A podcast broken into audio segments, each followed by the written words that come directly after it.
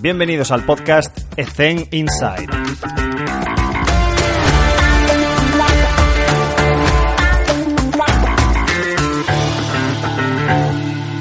Muy buenas a todos, un día más en Ethen Inside. Estamos con Jesús Revilla. Jesús, ¿cómo estás? Genial, perfecto.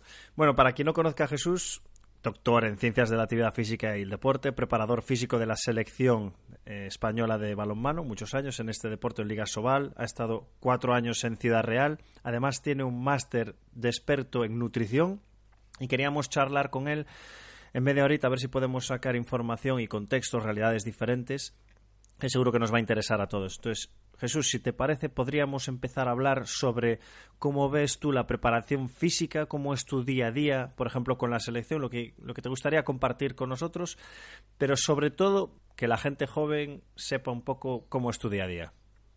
Pues eh, mira, no sé si procede exactamente empezar así, sí. pero lo primero que tengo que decir de mi día a día es que es lo que más disfruto. Lo digo mm. porque en general tendemos a vivir obsesionados con las metas y con los sueños, con los objetivos y los retos eh, magnánimos. Y yo soy el primero que los tiene y que siento que me aportan gasolina y que me dan motivación. Pero creo que los retos y, la, y los grandes objetivos no deberían estar por encima de generar un día a día que nos aporte felicidad, que nos aporte disfrute. Y yo, con independencia del día a día que tengo, que la verdad es que suele ser bastante distinto. Por ejemplo, cuando tenemos una concentración de actividades de tecnificación que organiza la federación con el seleccionador, eh, con Jordi Rivera a la cabeza como coordinador y, e ideólogo de, de toda esta estructura. Eh, pues básicamente es eh, 14, 15 horas de balonmano diarias, preparación, organización, reuniones. Cuando tenemos una concentración con la selección senior absoluta, pues es un día menos denso, pero también con mucho balonmano. Y cuando se trata de un día a día pues, propio de la docencia en la universidad, pues sí. también es completamente diferente. Pero con independencia de eso, eh, yo la verdad es que en los distintos ámbitos donde me muevo lo, disfruto muchísimo, lo exprimo y a mí me gustaría que eso eh, calara y es algo que trato de transmitirle tanto a mis alumnos como a las personas con las que entreno, que con independencia de que miremos a los objetivos, realmente intentemos generar un día a día que en sí mismo nos apasione, porque si nos apasiona nuestro día a día, las posibilidades de alcanzar esas metas aumentan y con sí. independencia de que las alcancemos o no, habremos tenido la sensación de vivir una vida cerca de lo que nosotros, de lo que nosotros queríamos.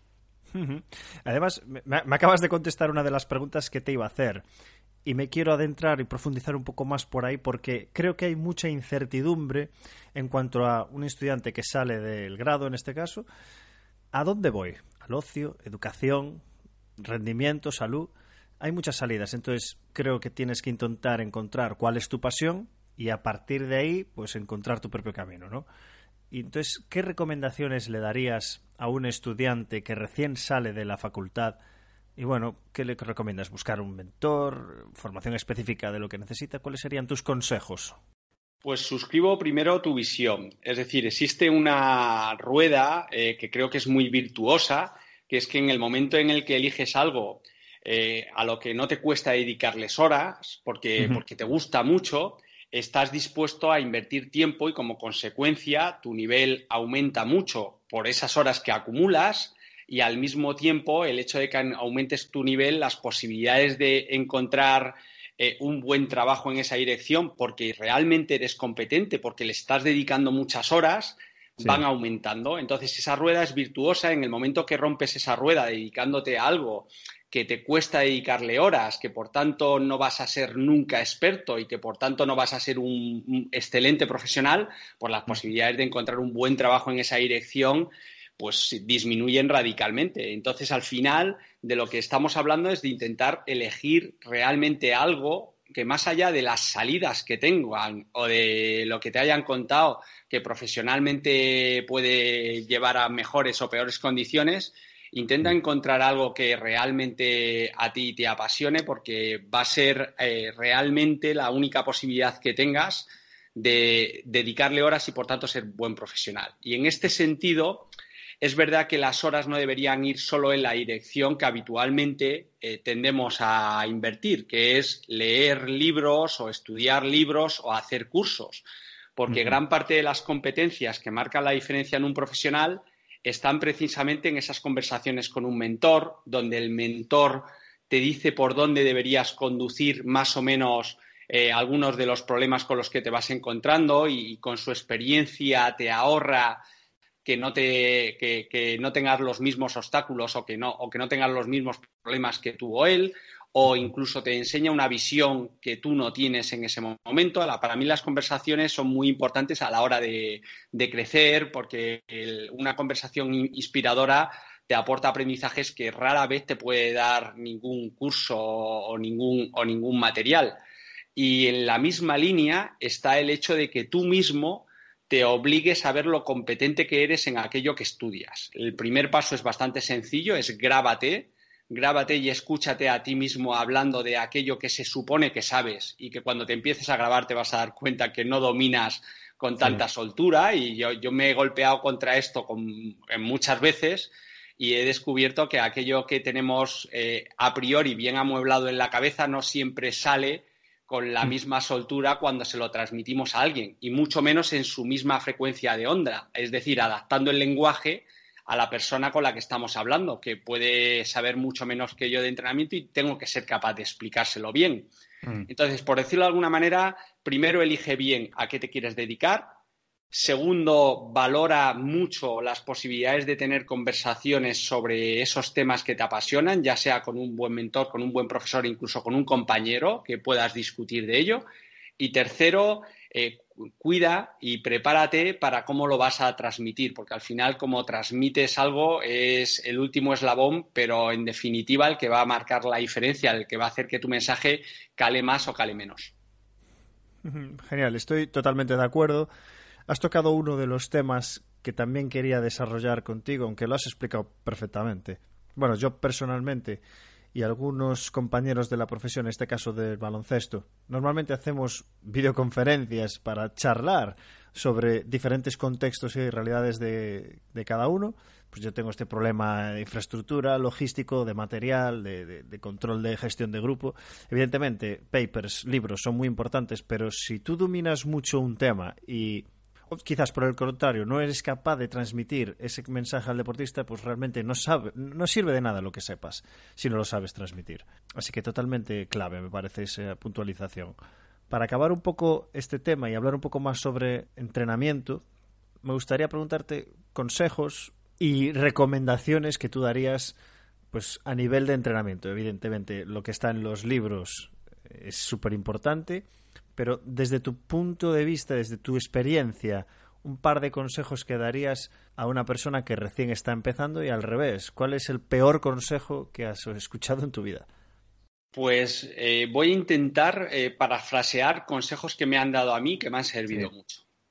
Verás, el primero es de mi madre, eh, que me decía, si sabes cómo decir las cosas, puedes llegar a insultar y que te den las gracias.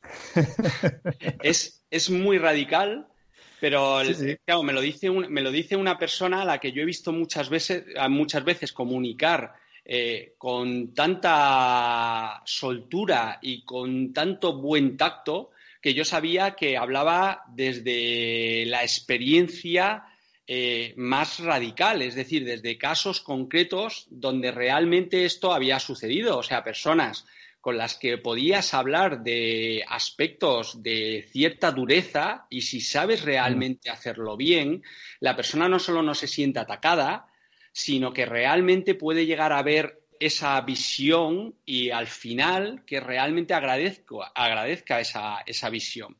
Entonces, eh, yo aprendí relativamente joven, me hubiera gustado antes, pero relativamente joven, que la comunicación forma parte fundamental de cualquier profesión y de la nuestra eh, probablemente de las que más, porque sin una buena comunicación es muy improbable que puedas llegar de verdad a tus jugadores. Mm. El segundo consejo eh, es, de mi padre, que me dijo, cada uno se acuesta en la cama que hace. básicamente es un consejo muy estoico, que, que es tú mm. mismo eres quien gestiona tu entorno para que mm. realmente te facilite o te dificulte tu propio desarrollo.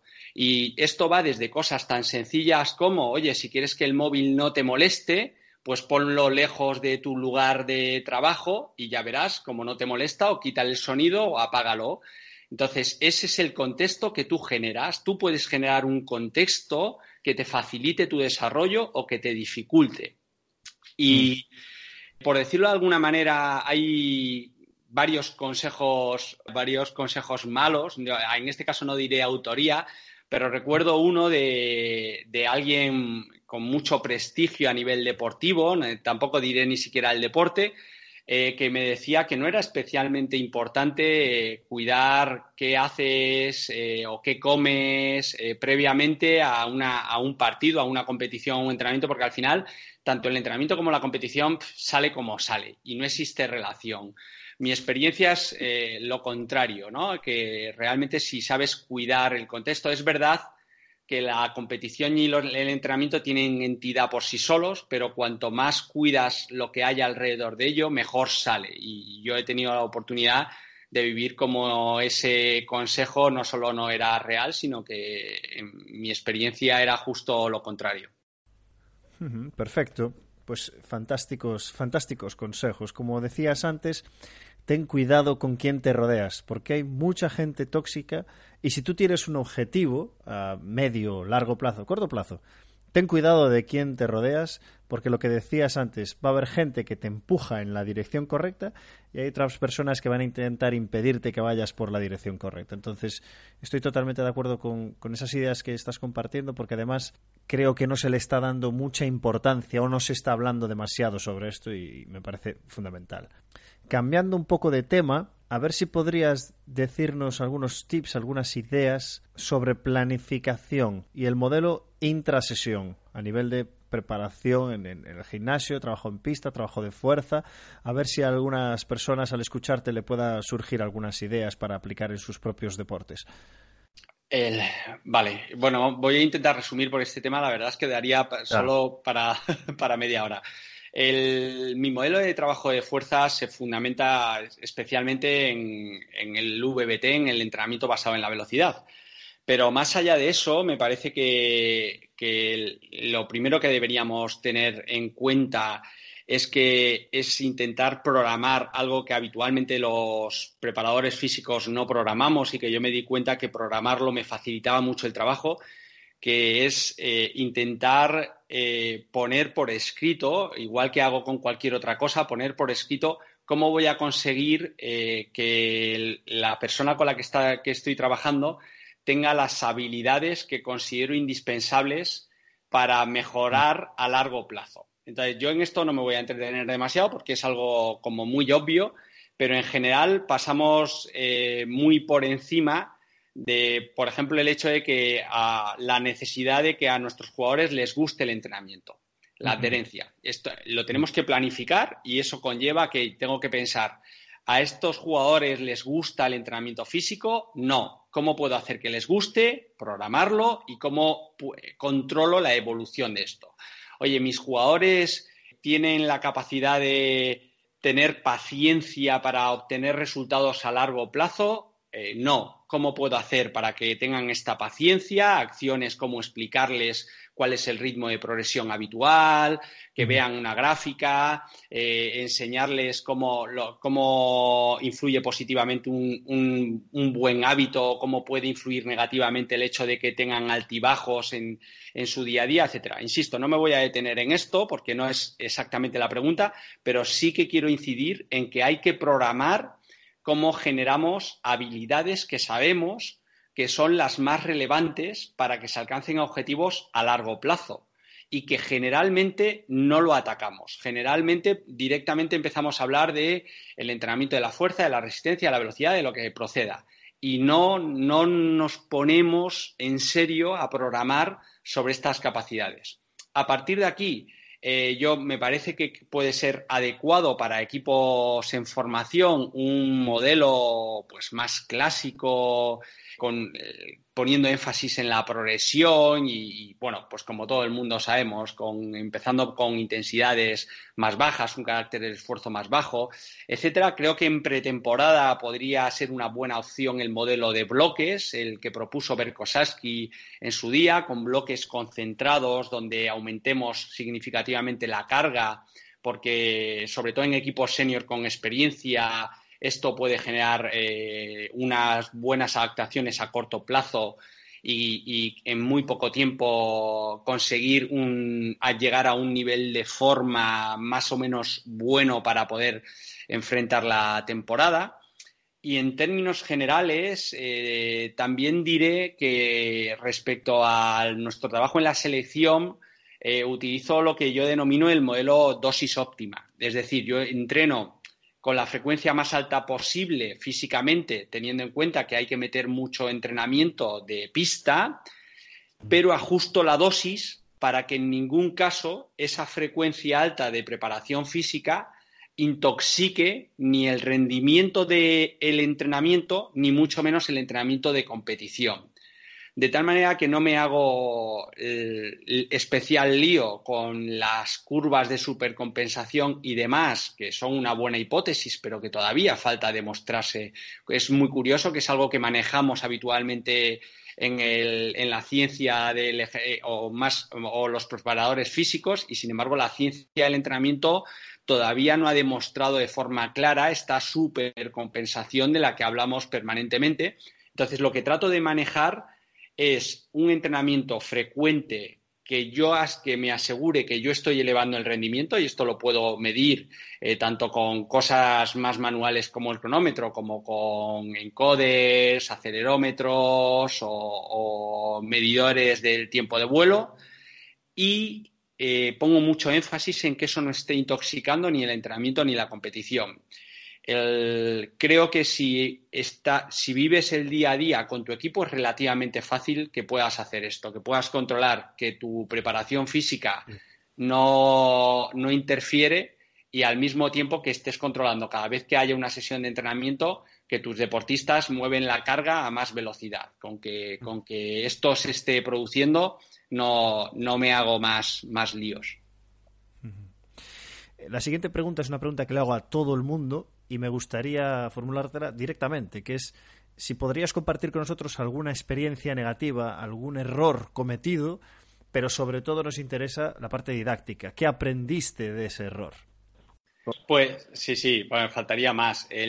lo cierto es que he cometido muchísimos errores. Mira, el primero, bueno, el primer error que he cometido eh, hace ya muchos años es no aprender de los errores. y y a partir de aquí, de hecho, me creé un proceso, una especie de método donde me obligo a, primero desapegarme del error, incluso casi que calibrarlo como si no fuera mío para hacer un buen análisis del mismo y a partir de aquí eh, extraer cuáles son los puntos que me van a hacer o mitigar ese error o en el futuro no repetirlo. Pero al margen de eso, eh, fíjate, uno de los que me acuerdo de forma bastante clara es que tendemos a pensar, y a mí me pasaba, que el título nos hace mejor, que un título, ya sea el título de licenciado o un máster, eh, per se eh, nos vuelve mejores. Y ya sé que eso quizá en parte es cierto, eh, porque al final son muchas horas lectivas, muchos exámenes que tienes que sacar adelante, mucha información que algo queda ahí, pero estudiar poniendo el foco en que el aprobado te conlleva mejoras, yo creo que es una mala idea. Eh, de hecho, trato de recordar a todo el mundo que nunca se debería estudiar así. De hecho, tenemos todos los que han escrito sobre esto, desde los clásicos hasta los modernos, nos indican eh, un camino eh, común, que es que estudiaban poniendo foco en el propio aprendizaje. Es decir, me miro algo pensando en cómo esto se fija, qué aplicaciones tiene, cómo voy a ser capaz de aplicarlo a mi vida, cómo voy a ser capaz de transmitirlo a otros en mis entrenamientos o con alguien que esté hablando.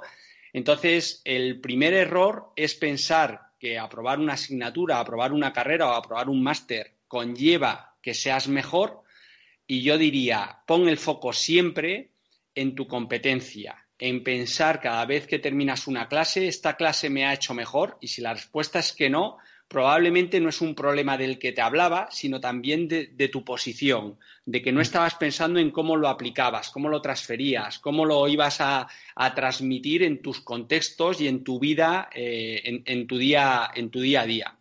Mm. Otro error que se me viene a la cabeza es que eh, a partir de las críticas, de las opiniones diferentes o de las correcciones, eh, considero que mi forma de actuar no era adecuada. Yo creo que todo el mundo pasa por esta fase. Todos decimos querer escuchar la verdad o saber la opinión real del que tenemos enfrente, pero cuando la opinión real es una crítica o es algo completamente diferente a lo que tú piensas, eh, solemos tener una respuesta de rechazo, que lo decimos o no lo decimos según, la confianza que tengamos con esa persona, pero no nos tendemos a no tomarnos bien las críticas. Y con el tiempo eh, aprendí que una crítica podía ser un escalón eh, único, de hecho, un escalón único de mejora. Lo cual no significa que, que una crítica suponga que tengas permanentemente que dar la razón al otro, ni que tengas que cambiar tu posición, no, no, lo que significa es que la tienes que escuchar con la mente abierta, que realmente tienes que intentar entender lo que te están diciendo, que luego tienes que hacer un análisis real de lo que te están diciendo para ver con qué sí y qué no, con qué te quedas y con qué no te quedas de aquello que te están diciendo, y a partir de aquí establecer tu nueva versión, que tu nueva versión puede tener pequeños ajustes, puede ser exactamente igual o completamente distinta a la anterior. Pero lo que sí que es cierto es que una crítica es una oportunidad única, bien de cambiar porque te enseñan algo que tú no sabías, o bien de reafirmarte, pero teniendo razones aún más sólidas porque te lo ha hecho ver la otra posición. Entonces yo pasé por esa fase donde las críticas eh, me las tomaba mal, eh, lo dijera o no lo dijera, y aprendí con el paso de los años y no, considero que sea un proceso rápido, pero aprendí que es absolutamente clave cambiar, cambiar eh, este, este aire. Entonces, eh, básicamente, yo creo que estos dos errores eh, pueden modificar por completo, por lo menos modificaron mi, ritmo de, mi ritmo de crecimiento. Saber escuchar bien una, una opinión completamente diferente a la tuya, y, poner el foco siempre en el aprendizaje por encima de que sacara la asignatura con mejor nota, con peor nota, me sacara el máster o no me sacara el máster o hiciera este curso o el otro. Fantástico, fantástica reflexión. Me gustaría hacerte un par de preguntas de respuesta rápida. Me gustaría preguntarte cuál ha sido la inversión más rentable que has hecho en tu, en tu carrera profesional o personal. Puedes responder como tú quieras. Y ¿Qué libro, lectura nos recomiendas? Vale, pues mira, respecto a mi inversión más rentable, consideraría dos. Eh, la, primera, la, primera, de ellas es que eh, haga lo que haga, trato de hacerlo eh, de la mejor forma posible. Y esto es fácil de decir y no es fácil de hacer porque todos tenemos prisas en llegar en el plazo adecuado, en hacer más cosas, etcétera.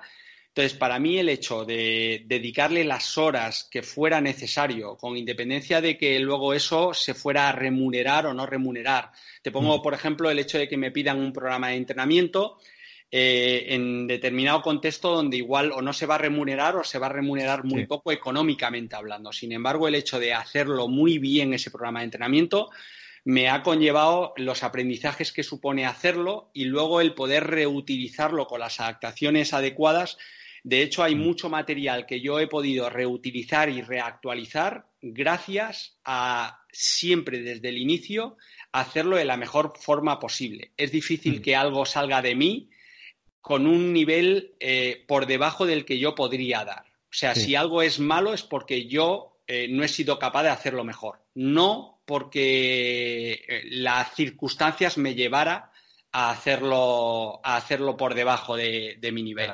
Entiendo. Y la segunda inversión más rentable es dedicar al menos un 10% al continente y no al contenido. Es decir, yo le dedico, imagínate que, eh, que, estuviéramos hablando deportista-entrenador y que, y que yo te he realizado un programa de entrenamiento. Antes de explicarte ese programa de entrenamiento, ten por seguro que al menos durante 5 o 10 minutos yo he estado pensando en cómo te lo iba a hacer llegar a ti. Mm. En, qué, en qué me parecía clave eh, hacerte llegar, qué era lo primero que quería recordarte, con qué me quería despedir porque quiero que lo tengas presente. Oye, eh, por favor, eh, no te olvides de hacer esto. O incluso resumir los puntos clave. O sea, por lo menos un 10, un 20% le dedico al continente, a, por decirlo de alguna manera, a la forma en la que al final voy a hacer llegar eso y el resto se lo dedico, como todo el mundo, pues al contenido. Y esa inversión me ha sido absolutamente rentable, absolutamente. Preparar una reunión, por ejemplo, que tuviera con mis trabajadores, con mis compañeros de trabajo, etcétera, saber que tengo una reunión y prepararme cómo, voy a hacer la introducción a la misma eh, a posteriori luego me ha, me ha traído muchos réditos porque me lo han hecho llegar de forma, de forma directa. Y respecto a los libros que me comentabas, pues eh, así para iniciar, el, leo, leo, muchísimo. Muchísimo es, es una, un tipo de hábito que no he dejado a lo largo de, toda la vida. Eh, como libros fáciles de leer y que considero que nos aportan competencias que no nos enseñan en la universidad ni en el sistema educativo, desgraciadamente, pues por ejemplo Los siete hábitos de la gente altamente efectiva de Stephen Covey, me parece un buen libro de inicio, o El hombre en busca de sentido de Víctor Frank, me parece, un libro eh, muy bueno para reflexionar sobre qué es prioritario en la vida para cada uno. Luego, más específicamente sobre todo esto que estamos hablando, los libros de Cialdini como Influencia o Persuasión, que hablan de, cómo podemos generar un contexto óptimo para, tener una respuesta positiva a nuestras solicitudes. Y me resulta muy curioso que haya una evidencia científica tan abrumadora sobre la felicidad, aquello que buscamos todo el mundo, y sin embargo haya tan poca preocupación de la mayoría de la gente por leer sobre ella. Y entonces yo recomiendo leer a Martin Seligman y, por ejemplo, su libro La auténtica felicidad, donde hace un repaso muy lúcido de, los elementos importantes para lograr la felicidad, que no es lo mismo que el placer momentáneo, eso es solo un tipo de felicidad, pues también lo recomiendo. Entonces, pues, pues sí, yo creo que que eh, como bibliografía como muy muy básica, pues igual es un buen inicio. Genial. Última pregunta, siempre se acaba igual. Jesús, ¿qué consejo le darías a tu yo de 20 años? Bueno, vamos a ver, eh, no es fácil. Eh, bueno, a mí, quizá lo primero que le, que le diría es que los programas de entrenamiento eh, los entrenamientos que se hacen eh, no se venden por sí solos y de alguna manera tú tienes que tener estrategias para que tus deportistas crean en aquello que van a hacer. Y entonces, eh, búscate la vida, es decir, lee, fórmate, conversa para hallar estrategias donde expliques muy bien el por qué, el para qué. Al final, de alguna manera, tu programa tiene que seducir, tiene que llamar la atención y tiene que ser algo con el que, porque al final todos obtenemos el mejor, eh, la, la, mayor mejora posible en cualquier ámbito y el entrenamiento es igual que todo, si realmente creemos que es el mejor entrenamiento posible. Entonces, para que creamos que es el entrenamiento mejor posible no basta con hacer, con describir el menú. De hecho, ese es uno de los grandes problemas. Cuando yo les digo a los entrenadores eh, que deben eh, hablar al deportista de los porqués y el para qué de aquello que hacen, tienden a, igual, igual no me termino de explicar, de explicar bien, pero tienden a hacer una descripción del entrenamiento. Y no se trata de eso. No tienes que describir si lo primero que vas a hacer es carrera continua o si después vais a hacer 10 series o 3 o si este ejercicio o el otro. Esa es la descripción del menú. Es lo mismo que si el camarero te dice, pues de primero va a tomar usted esto y estos son los entrantes y esto tal y este es el postre. No, no, eso mm. es diferente a si el camarero te dijera, pues estos entrantes logran que usted tenga estos nutrientes y van a mm. hacer que usted se sienta eh, más saludable por esto o le van a dar estas sensaciones. Pues básicamente de lo que se trata es de que nosotros como entrenadores expliquemos realmente para qué le sirve aquello que va a hacer. Y si lo, si lo, preparamos bien, vamos a ser capaces de hacerlo en poco tiempo, que es clave, porque no puedes estarte muchos minutos, se van a distraer en poco tiempo tienes que ser capaz de transmitir con eficacia tu programa. Entonces, el consejo sería ese. Eh, básicamente, dedica un tiempo a que realmente tus deportistas eh, se sientan atraídos por el, por el programa de entrenamiento que van a realizar. Estoy totalmente de acuerdo contigo con todo lo que has comentado, con todos estos consejos que has compartido con nosotros, que muchas veces lo damos por hecho, pero creo que también deberíamos trabajar sobre ello. Jesús, muchísimas gracias por tu tiempo. Me gustaría estar mucho más tiempo charlando contigo. Hay que respetar el, formato y la verdad es que han salido cosas que creo que no se le da mucha importancia y creo que sí que hay que incidir un poquito más. Ha sido fantástico estos 30 minutos y te deseo lo mejor, lo profesional, pero sobre todo en lo personal. Un abrazo, Jesús. Un placer. Hasta.